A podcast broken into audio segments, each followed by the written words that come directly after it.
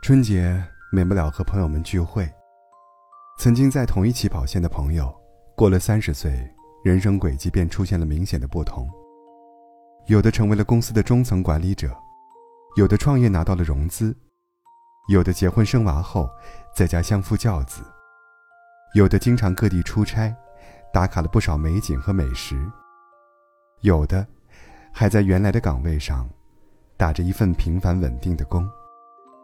大家好不容易凑在一起时。总不免聊聊各自的近况，没想到，每个人都一堆感叹。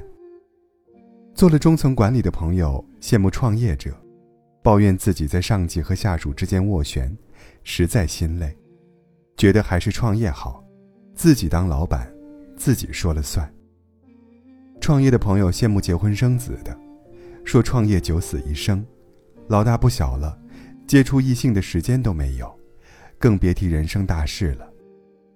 结婚生子的朋友，羡慕可以经常出差的，感叹自从生娃后，时间再也不属于自己了，还要伸手跟老公要钱，哪儿都去不了。经常出差的朋友，羡慕安稳坐在办公室的，说经常四处飞，是对体力和心力的双重考验，好想停下来。而工作稳定的朋友。却也羡慕着别人，觉得大家都进步了，只有自己这么多年一直原地踏步。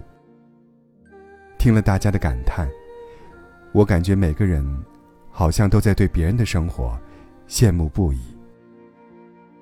巷子里的猫自由，却终生没有归宿；围墙里的狗有归宿，却一生都要低头。其实。没有所谓尽如人意的完美生活，每个人都各有各的精彩，也各有各的不如意。不必羡慕他人。当你仰望别人的风光和幸福时，别人也在仰望着你。要知道，你眼里一成不变的生活，可能是别人求而不得的岁月静好；你忙碌不停的四处奔波，也可能是别人。向往不已的诗和远方。自己选择的生活方式，就用心去经营，认真去对待，过好自己的日子，享受自己的风景，也能活得有滋有味。有时候，让我们难受的，并不是自己的生活真的有多糟糕，而是源于比较，认为自己不如别人过得好。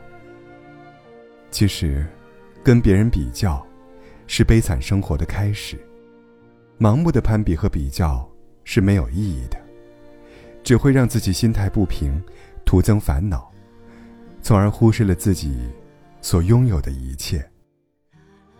贾平凹说：“人的一生，苦也罢，乐也罢，得也罢，失也罢，要紧的是，心间的一泓清泉里。”不能没有月辉。